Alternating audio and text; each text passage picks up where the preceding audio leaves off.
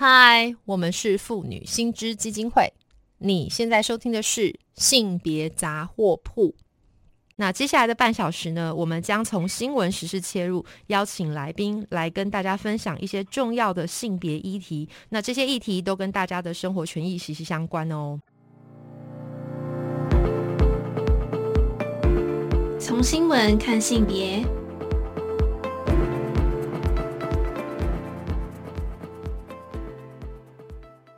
那今天呢，其实我们要讨论的议题非常有趣哦。那刚好呢，其实各位听众也都知道，两天之后也就是我们的情人节了。所以我们在这边呢，其实要讨论的是一个跟同志家庭息息相关的好消息，也就是关于同志成功的收养呃自己的子女的这个消息。那为了要讨论这个话题呢，我们今天特别邀请到台湾同志家庭权益促进会的秘书长呃小平。来跟大家说明，Hello，那个黎秘书长好，那是不是可以请你先跟听众打个招呼呢？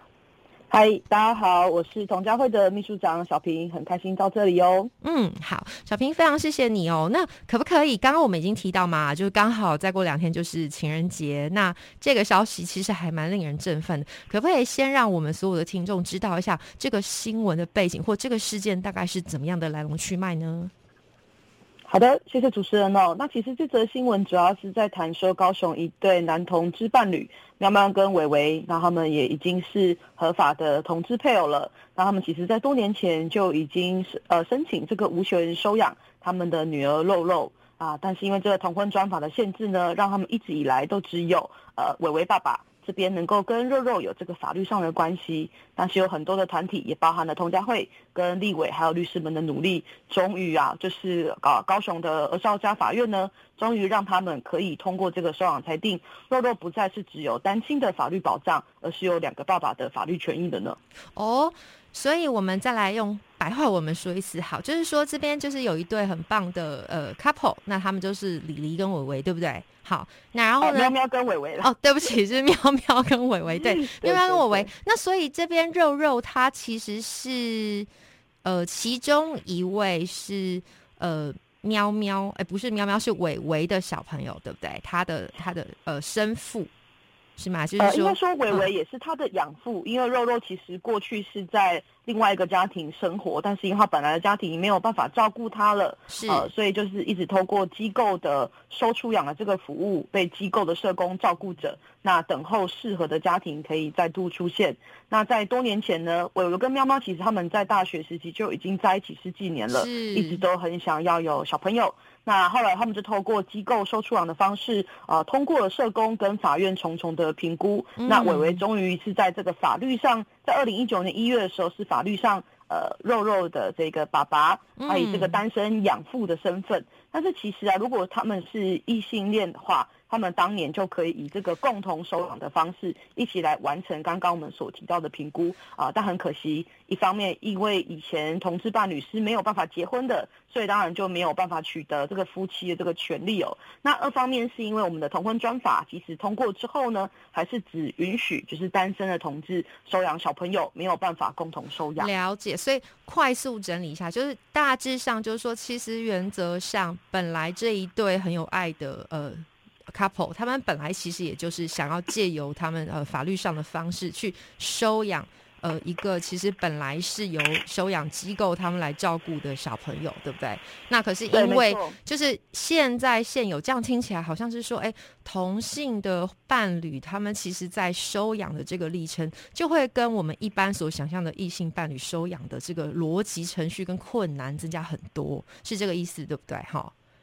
没错，会遇到很多不同的挑战跟困难，需要一一的去但这件事情听起来还蛮美的，果然是一个很振奋消息嘛。因为我们说就是要有爱，或者说真的很想要有孩子，然后我们一起透过努力，然后还好好好的来照顾，然后组成一个家庭，所以是很美的事。可是刚刚听起来后，就是小平也提到说，好像这个过程非常困难。您刚刚已经提到一些法律上的一些困难，可不可以再跟我们的听众多介绍一下？就是说这个困难到底你在？协作过程或讨论过程有遭遇什么样的困境呢？或是他法律上现在的障碍是什么？呃，这边就要跟听众娓娓道来哦，就是无血缘收养其实本来就是一条呃不容易的成家路径，因为大家应该可以想象，在受出养体系这些小朋友，他们可能在他们的原生家庭当中是遭遇了一些很困难的状况，或者是说他在身心发展上跟其他的小朋友会有一些不同，所以他本来的这个家庭没有办法持续照顾他，所以对于在进行这个受出养的评估过程当中。社工是在帮这个小朋友找到一个适合的家庭，而不是帮大人来挑选他们想要的小孩。那怎么帮这个小孩找到适合的家庭，就必须要透过很多的亲职课程，甚至是进到家庭去做访视，甚至也要有法院端啊法官这边的裁判，才能够重重的法官，是真的帮这个孩子找到适合的家庭。了解。我这边先偷问一下，所以逻辑上，假设我是个单身的人，我可不可以？我很有爱，我想要呃。收养一个孩子，我可不可以？当然可以，因为我们是呃，如果你没有婚姻关系，单身的也是可以，但是你的几率可能会很低哦。了解，所以那刚刚因为那个什么呃，就是小平，你这边也提到说，我们其实是有呃透过一套流程，好去完成这个收养流程，而且这个流程很重要，是呃为了这个小朋友的利益，而不是说我自己一己之私，我想要一个小孩，就不是很像是我们想象的这个状态。那可不可以再多说一下？就说这个过程，它如果适用在同志的 couple 身上，会跟我们比方说其他的异性恋者的这种家庭有什么分别啊？我觉得最大的差异就是因为同志现在被迫只能够用单身的方式进行收养。哦，这是我刚刚问的问题，对不对？就是说他一个人他反而可以跟这个小孩，可是如果我现在结了婚，那就是只是两个人都联系在我身上，就是好像我的伴侣跟这个小孩一点关系也没有，是这个意思吗？对，而且我很有可能在婚姻跟小孩当中，我只能二择一，因为我一旦结婚，其实我就失去了收养的资格。啊，这真的太可怕！所以换言之，好一个就是说，如果我们反而这个图像是跟大家想象一样，我想要建构稳固的家庭之后，我们再共同来照顾一个我们想要的孩子，或者说为了这个孩子最佳利益，但反而会因为我是同志的身份，我没有办法。对，就如同新闻的主角一样，其实他们已经在一起十六年哦。嗯，他们当时为了要完成这个收养，明明知道同婚专法已经通过了，他们还是必须维持法律上的单身。那事实上，在同家会的服务经验里面，我们又遇过已经结婚的同志朋友打电话来求助，如果我们说怎么办？可是我们已经结婚了，难道要我们现在离婚才有办法收养吗？是，所以这真的很有趣哦。现在这个法律定的显然好像不够完整，对不对？当然，我们的呃同志可以享有就是婚姻这件事情，同婚当然是值得庆贺。可是其实好像看起来就是关于这个家庭的想象还是非常非常的保守哈。那就是。我可不可以再问一下？那看起来现在这个案子它是透过法院的裁定嘛？吼，是一个好的案子。可是这个裁定对于我们在推动这个同志家庭的收养的制度上有没有什么好处？或者说，哎，这裁定出现之后，以后其他可以比较办理吗？先回答您第二个问题哦，很可惜不行啊。就是实际上这只是适用于个案的状况。是。那我们同时有另外两组也在诉讼当中的家庭，也没有办法因此受贿哦。了解，所以变成现在是好像要得要各个就是各自透过法院的努力这边吼，一个一个个案的处理，对不对？对啊，其实也是劳民伤财跟耗费司法资源啦。老实说，是是是。那所以在这个情况下面，就是说，呃，我们现在看起来就是像像小平，您这个是一个就是促进会哦，然后还有好像我们还有非常多的同志团体。那呃，可不可以多说一下你们在这个当中的协助的这个历程？你说针对无选状的部分吗？是是是，还有就是说，听起来现在呃，如果说要去做司法上的呃路径，或者说我们在立法上面有没有已经有相关的推动，或者说有更进一步的一些发展，或是接下来的路径会是什么？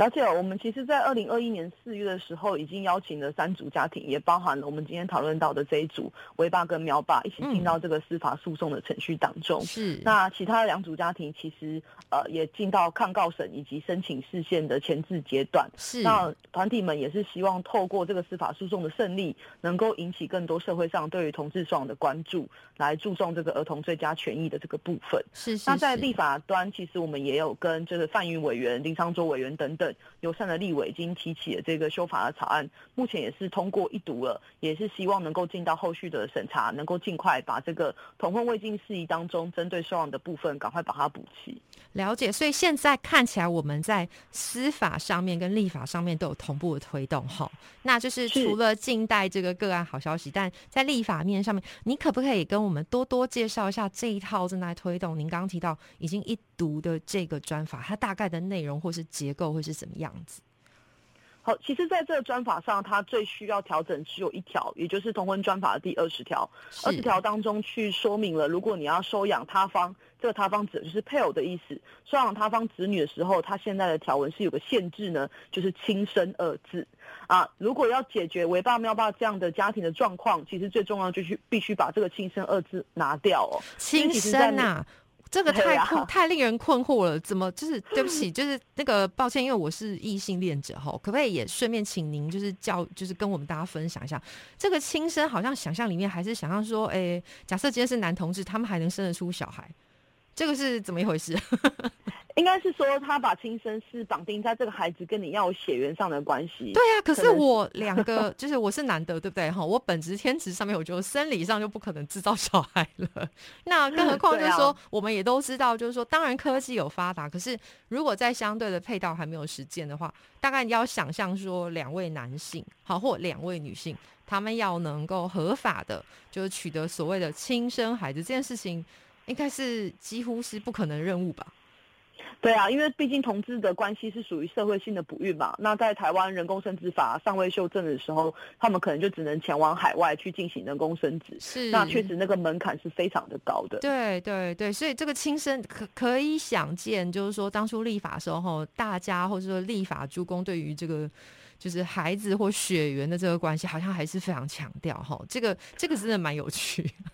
对，而且其实对于收养家庭，不论性倾向来讲，刻意再去强调血缘这件事情，也是蛮伤人的了。是是是是是，其实大概大家也都可以想象，就是很多人其实就是亲生的，还不如就是说真的非非婚生，就非亲生这个关系哈。其实已经有蛮多电影，或者说我们生活当中听过很多个案。对不对？就是说，其实家庭的组成看起来好像不一定要奠基在血缘上。好，那所以而是彼此的关系这样。对对对，所以这现在就是看起来就是我们要把这个二十条的亲生拿掉。好，那这个拿掉之后会有什么样效果？就是说，他可不可以再多解释一下？如果把“亲生”二字拿掉的话，就是只要你先前已经完成无血缘收养的这些同志家庭，他也可以比照其他人工生殖或是经历过呃异性恋婚姻这些同志家庭们，可以透过寄亲收养的方式，至少让第二位家长可以再度申请这个收养的程序哦。那除了把亲生拿掉以外，我们也希望可以在一开始的时候就让所有的同志家庭跟异性恋家庭一样，可以在一开始选择做收养的时候，就是共同收养，两位家长一起经历过这个评估流程。啊，不用一位先走，那后位再接上，因为其实在这个时间上，会对于小孩的保障来讲，啊，也是比较不公平的。哦，了解。好，我们来快速整理，就是说，假设把亲生拿掉之后，假设本来这一位同志他已经有收养一个孩子了，那他的伴侣就也理所当然可以成为他家庭的一份子，对不对？那假设说两位是先结婚，然后才决定要共同来收养一个孩子，他们也可以共同一起去寻求刚刚提到的这个评估机制进行。是这个意思啊，就不用再走两次了。对对对，那这个真的是蛮好的。那就是说，我现在接下来要比较，就是说从就是呃，也许是有这个需求的的的的人哈，他们的角度来问。那如果说我是一个同志，然后我现在也已经有伴侣了，那可是我想要收养，那我现在看起来，我除了诉讼意图，因为这个法律还没过嘛，好，就是说。那看起来，我除了诉讼意图之外，我还有没有其他，比方说可以采行的方式，或者我有没有什么资源可以呃可以求助呢？我应该做些什么？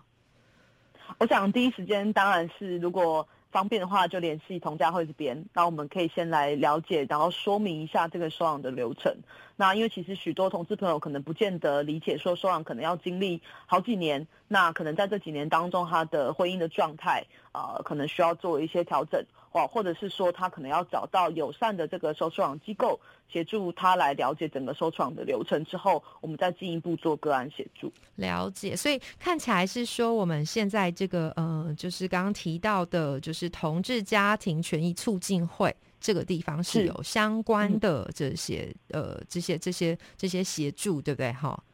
没错，对对对，那我现在其实要退到一个很乡民的角度，我来问哈，这可能有点冒犯，但是就也借机啦，嗯嗯。就是我想很多人会有一些疑虑，我要问一下，哎，有一些人就是非常的歧视同事家庭嘛，哈，他们就觉得说，也不是未必是歧视，也许是不了解，就说可能他们的想象里面就觉得说啊，黑都是。姐姐杂 boy 姐杂 boy 然后一男一女这样子，我们才可以结成婚姻啊！你刚刚口口声声说这个什么子女最佳利益，没啊？嗯，我刚刚都是一定爱五爸爸五妈妈，这样才叫做对小孩最佳利益。我不知道你们在协助过程 有没有听过这种乡民式的论述？